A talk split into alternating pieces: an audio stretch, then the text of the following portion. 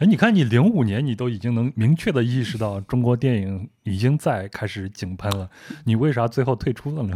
其实也不能说完全退出啊。其实你看，一三年从电影公司辞职，小马奔腾嘛，然后当时集团常务副总啊，负责集团宣传的宣传营销中心一个新的部门，啊，很多人四五十人也很复杂。呃，的确那个时候我的工作在外人看来状态很好，但是我自己觉得生活其实。从九八年进电影学院，你永远给别人的感觉都是状态很好的一个样子，因为你你就是一个精力很充沛的一个人。呃，我状态好，所以就要看精神世界嘛。那个时候稍微有点困惑嘛，就家庭的感情的问题就不开心。从九八年到一三年，已经工作十五年了。这十五年里面，除了电影，几乎没有别的，当然还有点体育运动，有一点点吧。除此之外，我的工作就是我的生活。我不能说我没有生活，但是生活很简单。呃，谁找我干活就干，找我拍片子我就拍。什么导演、什么公司老板找我，我就去给他们打工，当老板的助理啊，等等，一直到一三年。所以就想有点变化啊。当时想法就比较，就是比较简单。大家都以为我裸辞被挖走了，还怎么着？其实也没有，真的是裸辞。所以一三年是算是辞职，但是呢，中间做了很多项目的前期开发、买卖版权，一直到一八年年底，我才算。彻底的退居二线，因为一九年就要去，呃，中间参加了七八年的超马越野跑比赛，嗯，然后就去参加环球帆船赛，我就知道我的那个创业小公司本来就做不好，呃，越野跑推广这个活儿没没干漂亮，因为同行也没有谁能跑得出来，因为它太不赚钱了，因为那是我的兴趣，我们天使给投了点几百万，然后我们几个合伙人就我是老朋友老同事，我们就做的，没做起来呢，我就看到这个情况，我在一八年。年底的时候，我就跟大家讲，我突然知道我一九年有机会去参加这个比赛，九月份出发啊，五月份我就要去训练了。然后我就提前跟大家讲，我说每个人发半年的工资，我跟投资人讲了，投资机构打招呼啊，也都认同，就是咱这投资等于失败了。但是呢，我得把哥们儿们照顾好，所以三个合伙人，我说口头承诺把股份，我用半年的工资就算回购回来。你们赶紧提前半年去找后面的后续，所以这样我们现在关系还特别好。其实我现在等于这个公司是我一个人在，就我没有去注销，我没有去清算。我对投资人说：“我说我是电影制片人的思路，这个事儿虽然败了，嗯，没做好吧，也不能说败了，但是我总觉得这个壳留在这儿，我们。”账目我们做的所有的这些越野跑的推广、短视频一千多篇微信号文章，就做的特别认真投入，账目也很清晰。我这这个公司留着吧，什么时候能再重启？以后没准我再拍电影呢。所以呢，我想的就是，当时一三年的困惑就在于生活过于单一，但是真正的科班所谓的本科研究生都在电影学院的科班电影人又觉得。生活应该高于电影嘛？对，呃，创作生活，呃，当然是创作来源于生活。所以我的生活到底是什么？其实我发现没有，包括结了个婚，其实也没有得到什么婚姻的那种真实的婚姻生活的感受。当然这个怪我了，不能怪人家。所以最后我们友好分手了之后，呃，我这几年，包括离婚、分居那几年加起来，我都在全世界这样超马越野跑。我觉得是实打实的换来了很多的生活的体验感受。并且我觉得从整个身体的结构性上，大脑主要是大脑，我觉得发生了很多很多变化。嗯，那应该是我期待的吧，甚至是在我期待之外得到更多的东西，我觉得就蛮好的。嗯所以呢，等于未来我可能应该再回到电，不叫再回到电影行业，就是我觉得电影它跟我撕扯不开。对，也一直没有彻底的离开，就是反正半条腿还在。然后呢，我未来可能就不当制片人了，因为以前我就是学制片发行的。干宣传营销，所有的产业链的每一个环节。北影的时候学的是管理系制片发行专业，研究生是文学系，研究好莱坞的产业史研究，等于也都是偏向于不是那种艺术史研究，偏向于管理系的经济呃相关的一些产业问题的研究。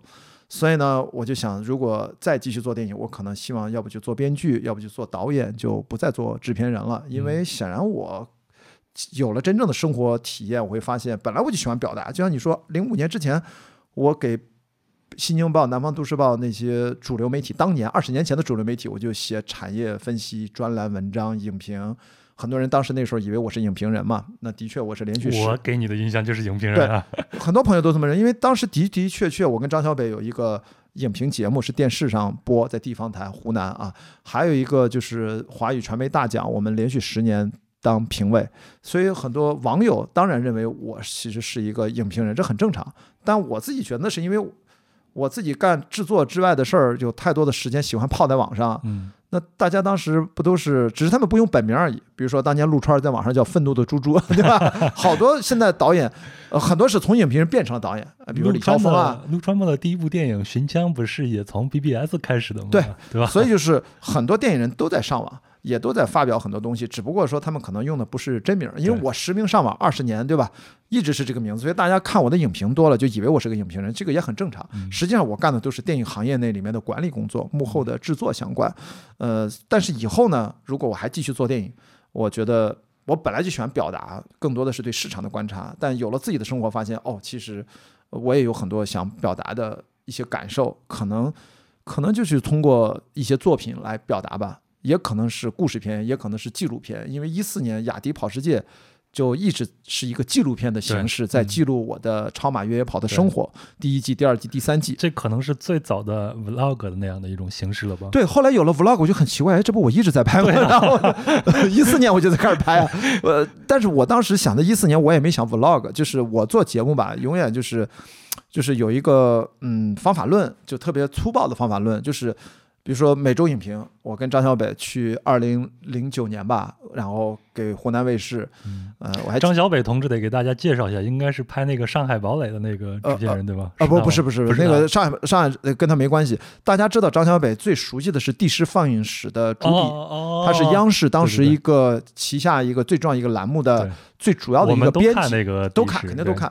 所以呢，后来呢，他做了国内最好的预告片公司，叫太空堡垒。啊，太空堡垒然后他是国内非常好的类型片编剧，嗯他有很多作品，大家网上一搜，张小北编剧的作品很多。嗯现在他变成了导演，已经拍了一部院线电影，还没上映，跟我合作的，我在里面也帮他做了很多前期制片的工作。嗯还有另外网大也拍完了，都是科幻，所以嗯他其实希望成为一个科幻片的导演，已经拍了三部电影了嗯，今年和明年会陆续这三部电影都会上映。那跟我也是认识二十年的朋友，所以呢，这么多年前我自己就说，从那个时候我有一个方法论，跟张小北做每周影评，最早是给湖南卫视，他们要做一个影评节目，然后。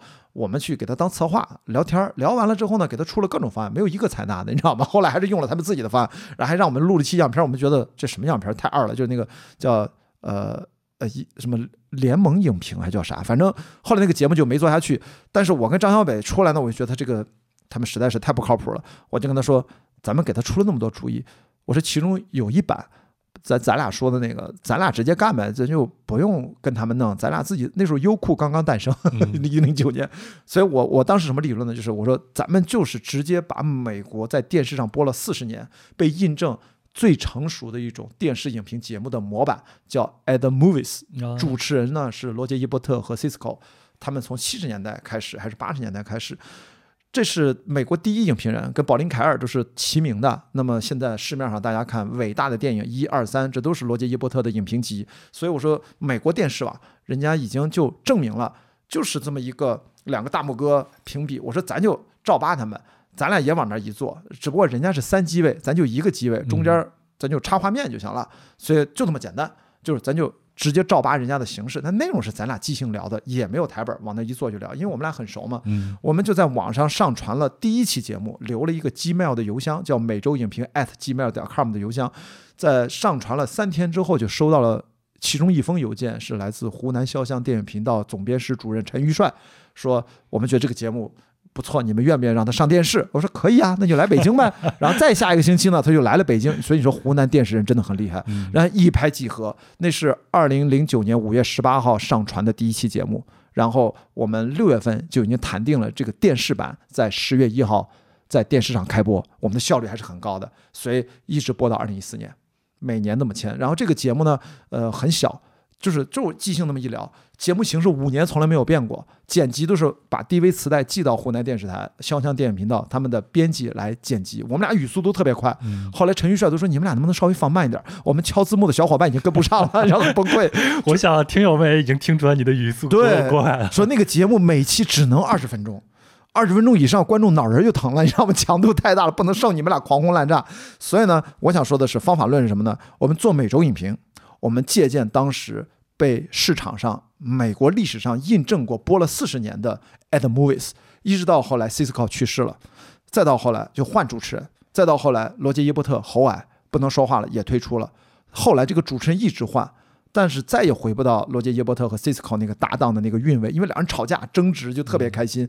那这是一个模板。那么到我二零一四年做雅迪跑世界的时候，其实我也有模板。这个模板就是大家非常熟悉的贝尔《荒野生存》啊，对，大家都看过贝尔。对，贝尔不就是什么时候都自己干？我吃这虫子，我跳这冰窟，我在自己身上那么作，我就怎么我来。然后呢，我不但来，我还跟你解释，你看我怎么弄的，你看有意思吧？所以说我做雅迪跑世界就特别简单，我就觉得我去参加个超马越野跑比赛，你看我在真的比赛，然后呢，永远有镜头跟着我，或者我自己拿着 GoPro，我永远在嘚逼嘚嘚逼嘚。所以说一半是贝尔的《荒野生存》。另外一半是什么呢？是我觉得全世界最成功的汽车，呃，电视节目叫 Top Gear 啊。Top Gear 中文叫什么？嗯，就叫我也我也不知道。你看我都不知道极速什么的那对，反三个老头嘛。对，就那三个老头。你说特别对，我非常喜欢。大家根本就不在乎这他妈汽车节目多么专业，其实人家非常专业。其实就看三个老头吵架。对，所以呢，本质上它是个相声节目。其实后来美食界也出了一个这样的一个《地狱厨房》。不是吧？呃，地狱厨房那个 chef 叫什么名字来着？对，什么什么 Gamchi 什么的，好像。对对对，然后他也带着几个哥们儿，然后一边走一边吵架，开着一辆大房车到处去吃美食啥的。对，但是那个我觉得源头一定是 Top Gear，形式是一样的，绝对的，因为 Top Gear 它几乎定义了一种新的电视节目，等于就是三个热爱自己本行的最牛逼的媒体人。然后去折腾汽车，对，像你就是折腾自己的身体，对，